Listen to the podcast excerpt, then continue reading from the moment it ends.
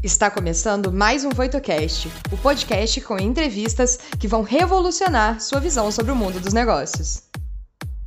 Oi, pessoal. Eu sou Sami Obara, parceiro sênior no Roncha.org. Nesse quadro, você vai conhecer as melhores práticas do Kaizen e Lean, com referências globais. Nós vamos sempre trazer autoridades no assunto, focando a aplicação de uma cultura de excelência em grandes organizações ao redor do mundo. E, gente, esse convidado especial aqui, ele está ligando aqui para gente da, de, do Texas, em San Antonio. Ele, que é o Daryl Wilburn, ele estudou o sistema Toyota de produção, o Lean, na fonte. Ele estudou a parte do, de como se aplicar em uma empresa já existente, que era a Toyota, onde ele entrou, em Kentucky, e como também aplicar em uma Toyota totalmente nova, que estava sendo ainda na terraplenagem, construindo a planta e aí contratando o pessoal, treinando o pessoal do zero. Ele que tem uma experiência em vários países ao redor do mundo e em mais de 100 empresas, em, em diversas culturas. Já deu conferências lá é, em Abu Dhabi e no Emirados, com o primeiro-ministro da Lituânia e etc. Ele também é um autor, Darren Wilburn, ou seja, uma pessoa de grande autoridade no mundo Lean, tá joia? Então, com vocês, o Daryl Wilburn. Good morning, Sammy. Hello, Daryl. Welcome. Welcome to Brazil. Now we are talking ah. to the audience, basically everybody from Brazil. Oh, great! Yeah, it's uh, it's been a while since I've been to Brazil, but I always enjoy visiting. I still have my 10 year visa. So maybe now there's seven years left. So I have hopefully more time to come. Very good. Daryl, I was just showing people this book that we were co editors, and there are many, many different great stories here. But one that we are all interested in is this experience that you provide people going to Japan, understanding how Toyota does things. A lot of questions are about the real Toyota deal. First, why Japan? Why do people need to learn by going to Japan and not, you know, staying in their own homes? Well, I, I think when, when we think about executive development in general, um, there's lots of different ways to to address executive development uh, and even uh, continuous improvement team members' objectives and development.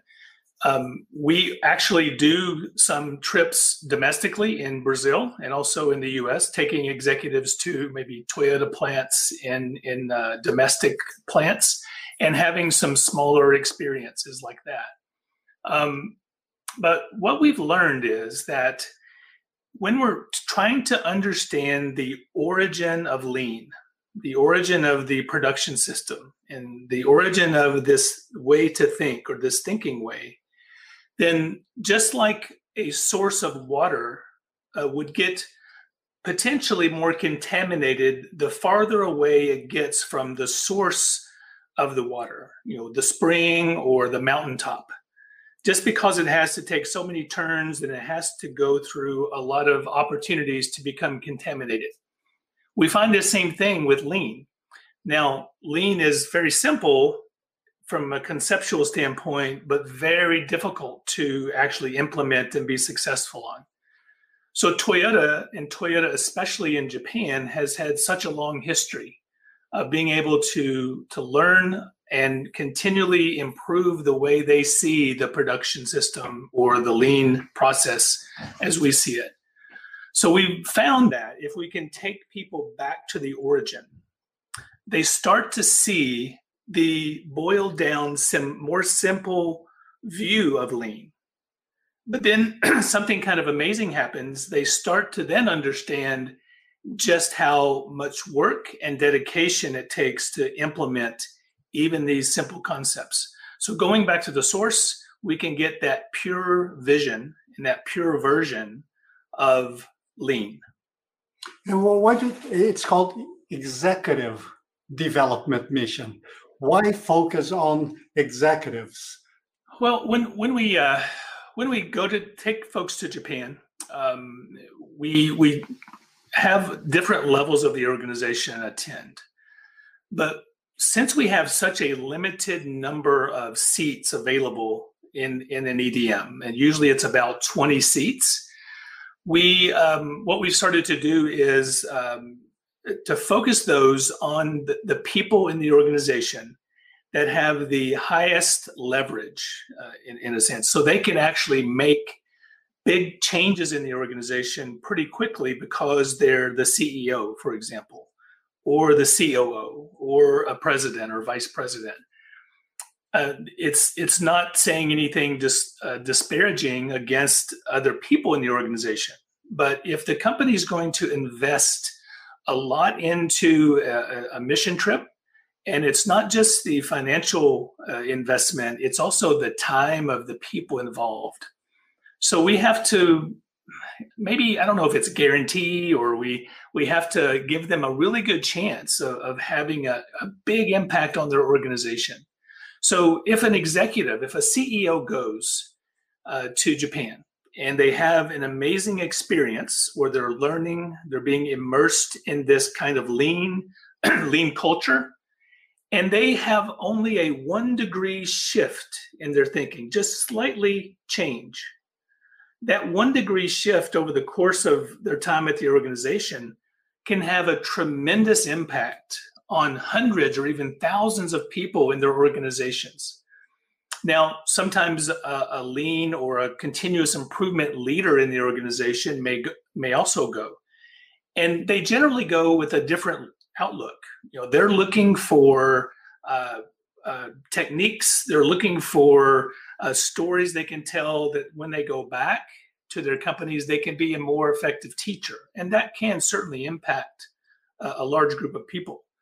But you can have a, a, a smaller shift with a an executive and have a huge impact on so many people in the organization and the opportunity really in many cases to make their life and their work life so much better. So that's why we focus on executives um, and when we're we're working with those executives already in their organizations then having to, uh, opportunity to spend time with them in japan uh, we as coaches can can uh, help help that impact on the organization as well. So it's there's a lot of uh, a lot of advantages uh, to working with that executive in Japan. Yes, uh, one thing that we noticed is that it's so difficult and takes so long to shift at least one degree, you know, much less more than that. Now, what is a typical week like in Japan that in such a short time you can make that you know huge difference? Well it, you know like in most things uh, you, you can only get out of something what you put into something. So um, typically in the edm um, we start before we leave. So if we are either if we're working with the company already in a in a, uh, a coaching role in a in, in a lean transformation project we have time to interact uh, with the executives and the other anybody else from that company that uh, may be going uh, to the EDM.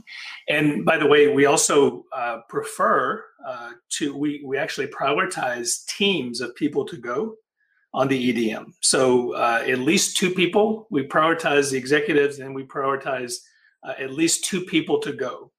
Um, because what we found is if they go and they learn together, there's a much higher level of accountability that they they have to themselves and also uh, to the um, to the organization. Uh, we've had we've had some EDMs that were just one company, maybe 20 executives from just one company, and they use that as an opportunity to to grow as a team, uh, to learn together, and to hold each other accountable for that learning. So uh, we start that before the EDM starts, and everyone has homework to do before they go to make sure that they're starting to focus on on uh, the week to come, and they get a deep understanding that this is not industrial tourism, as people say. It is actually work. Now we have fun. We have we eat great food. Uh, we go see some cool uh, uh, tourist things, but primarily we're there to to work and to develop as a team. So um, that's all in in preparation so the typical week would be on we would arrive on Saturday, uh, Sunday morning. We would have a uh, would let let people sleep in a little on Sunday morning and have a kickoff meeting in the morning where we talk about uh, Japanese culture, so we can uh, focus on being really good guests. We want to we want to be a good visitor and uh, leave a, a, great impression on the people that we interact with, and also the companies and the and the and the country as well. We want to leave a really good impression. So we we talk about that. We introduce each other. Uh, we introduce the the week that people will be experiencing and and ask questions and answer questions. So we have the Sunday morning to kind of come together. Then in Sunday, uh, late Sunday morning and uh, Sunday afternoon, we we spend a little time at a, at a couple of tourist attractions. Typically, that would be uh, Nagoya Castle, and uh, and we also would go to the Toyota Museum uh, when we start in in Nagoya, typically, and that gives us a chance to focus on history and culture, not just of Toyota and and lean uh, thinking, but also the the history of of the the country and and start to respect the history and, and the, the, the customs of the country. Um, then Monday morning, we generally start uh, every day, Monday through Friday at 6:30 a.m. We have breakfast together, and we have smaller teams, and we'll stay within small teams throughout the week at breakfast to do reflection and planning for the day, so that everybody gets a smaller group experience. And generally, that's led by one of the the Honsha senseis that will be on the trip. So we generally take uh, three to four Honsha senseis so that we can spend time individually uh, and also in small groups with people along the week. Um, Monday is typically dedicated to learning in a dojo. We get a chance to uh, learn and understand from former Toyota senseis uh, and trainers, uh, many of which uh, have you know 30 40 years of experience and they share that with us and teach us through simulations. And tuesday through friday we we break up uh, the day usually into either a learning session or a visit to a company where we get a chance to to see the operations talk to the leadership team at the company uh, and and be able to experience different ways that lean is being applied in in japan at these companies um, typically during the week, we'll have one or two sessions, maybe in the evening, a, a dinner and a meeting with a former Toyota executive. Uh, I try to find that my senseis uh, that I worked with when I was at Toyota. Uh, I've been very lucky uh, and blessed to have a couple of senseis who uh, uh, seem to always meet us at our EDMs, and we have a chance to ask them questions and exchange information with them. So that's always a, a great part. And we end Friday afternoon with a little ceremony and also at a beautiful Japanese restaurant.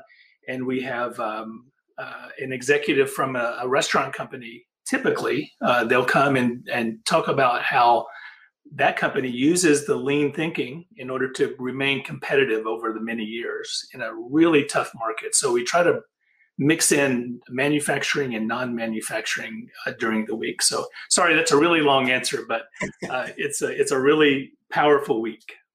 I had ten questions lined up for you. Now I have only one more. I think uh, I think I've uh, answered all of them in within those. that is true. It was supposed to be an interview, but then no, I heard that some people they even go back there once or twice couple people, more people. So the experience must have been uh, pretty significant to them. Can you tell us what happens after they leave? Is there anything continuation? Why, why do they come back? Yeah, it's it's interesting. We have had executives that uh, return, um, and I hope it's not just because they like sushi and really good sushi. I hope it's because they want to experience this with different team members. So they will um, uh, they'll they'll uh, have one EDM where they bring a group and then they'll switch that group out over the course of a couple of years and uh, allow them to really grow with their team during uh, during the, the course of the EDM. Um, so, what was the second part of the question? Sorry. so yes, what happens? Is there any type of oh afterwards? Mm-hmm. Yeah. So. Uh, typically, right after the EDM, people are really depressed because they had such an amazing experience that they don't want to they don't want to go back, uh, and they go back to kind of what they had before. Now that's usually pretty quick.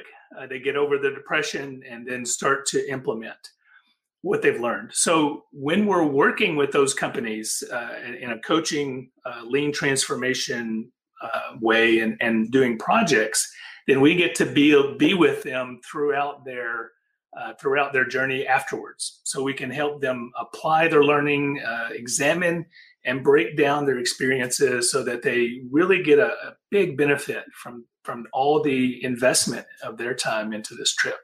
Now, tell us what happens in the logistics side. You know, people go from one plant to another. They don't speak the language. They don't have a car. How, how is that thing handled? Yeah, so we we uh, are lucky enough to be able to to bring a few translators with us, and um, we always have translation, uh, usually into English. Uh, if it's in Brazil, we have a lot of Portuguese translators as well in Japan, as you might imagine. So we always have uh, the, the, either English or Portuguese being being spoken or translated for every trip. So we we never never leave anyone uh, wondering what's what's going on. Uh, when we're on, uh, you know, everybody uh, makes their own plans in order to get to Japan, and uh, they again we ask them to arrive on Saturday, but some people come early and they spend time in Japan just uh, visiting while they're making this since they're making a long trip anyway. Um, uh, and then the, uh, the the weeks we we spend a lot of time on buses, as you also might imagine, where we use that time to talk and and uh, talk about what we've seen and what we're learning. So we try not to waste time. We've actually gotten feedback that we need to uh, uh, let people rest a little bit more because we, we really are excited. We want to make this a high impact trip. Uh, so we've learned to, to give people a little bit more silent time on the buses. Uh, one of the highlights of the logistics is we take the, the bullet train, uh, generally from, from Nagoya uh, to our next stop, sometimes Tokyo, sometimes Kyoto. Um, so we, we, uh, we, we have that as, as a mode of transportation, obviously, but also as a tremendous cultural experience to see that the bullet train in action. So that's an exciting part of the trip as well.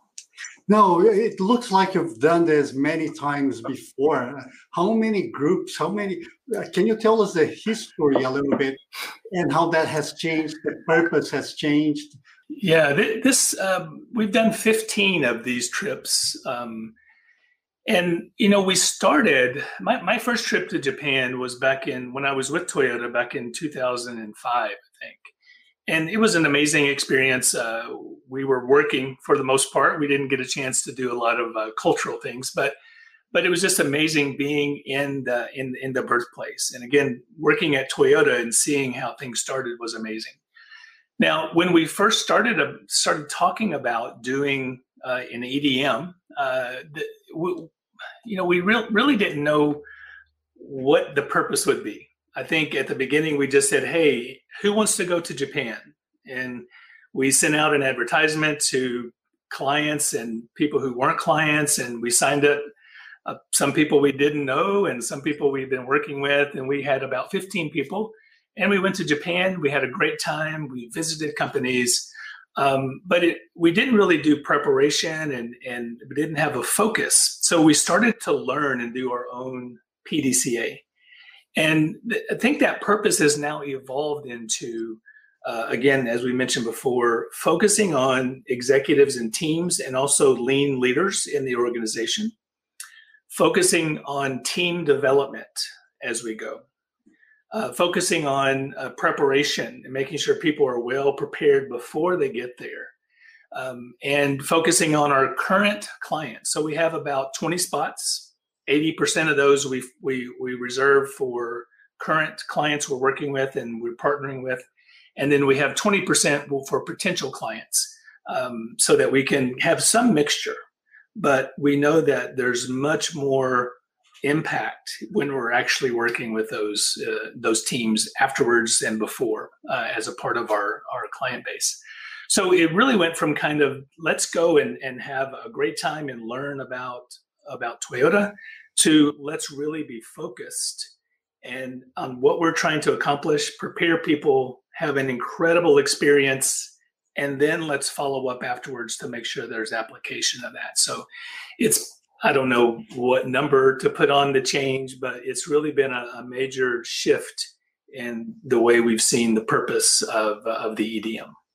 Now that you said uh, great impact, let me ask you about the, the takeaway. There, there's a question from uh, one of the uh, viewers here, Mauro Oliveira. He is asking about what is the biggest takeaway in learning from most participants that they tell you that after this EDM they they learn. Yeah, I think for some people the impact is really personal.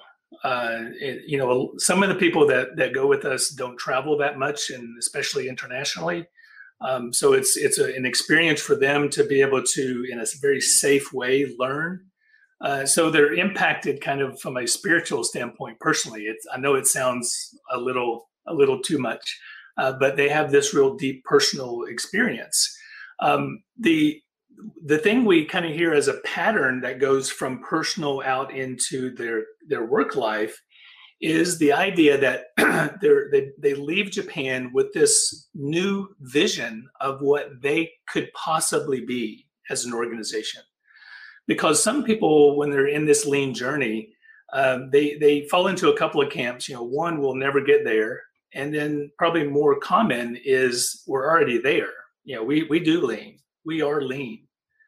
But once they go and see what it can actually be from companies who have been practicing this for so many years, and I'll give you an example of, of one of the experiences. So, one of my senseis uh, in Toyota uh, actually was the grandson of a founder of one of the Toyota suppliers. And I saw him once after we went in the first trip, and he invited us to his plant. And uh, they had been working with Toyota for 100 years, believe it or not. 100 years they had been a supplier. They supplied Toyota as a loom company, not just a car company. And so having that kind of impact, saying, wow, this is a journey, it's going to take a while and the inspiration to actually get on that road and have that journey is probably the, the most common experience. Very good. Daryl, there is one more. We don't have time for many more, but there is one more that's very interesting. It's about culture. So Lucas de Souza Freitas says, it is known that each culture has its different characteristics, and therefore each one is unique. For you, in a practical way, what are the characteristics of Japanese culture that drive lean culture and reflect on the results of companies and industries? Well, there's a little bit of a twist on that answer. Um, many of the things that were developed in Toyota and in Japan that have been uh, put into lean are actually things that are used to overcome some of the issues of the culture in Japan. Strange enough for example, when we when we have seen great examples of visual management, visual management is actually a countermeasure to one issue in Japanese culture where it's very difficult for Japanese to confront problems personally, one on one or in a group.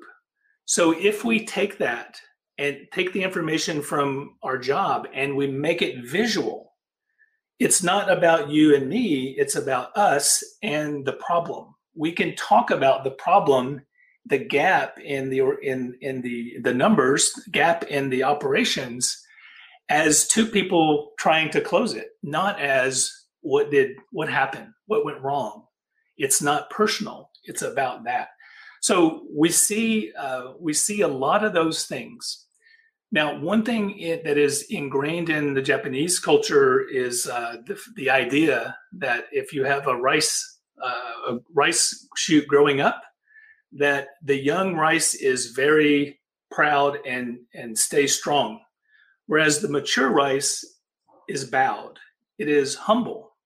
So one of the things that's a little different when we go to Japan, uh, that's cultural, is this humility that when we talk to the plant manager, he will always say, "Oh, we're not very good. You know, we we're still learning. We're still trying." and even if it's been there 100 years. Generally, in the rest of the world, uh, people will brag first about how good they are, um, and then maybe a little bit about what they can improve. So, those are a couple of points I think around culture. Very good. Hey, Daryl, we really want to thank you so much for your time. Hopefully, a lot of people were uh, motivated to learn more about the origins of lean. Daryl, thank you again. Do you want to share any final words before we adjourn? No, it's always a pleasure to to speak to my friends in Brazil. Um, also, send me if you have questions. Please email, give me an email. I'll I'll do my best to answer. I can translate emails, so feel free to reach out. I'd love to further the discussion. Very good. Thank you, Daryl.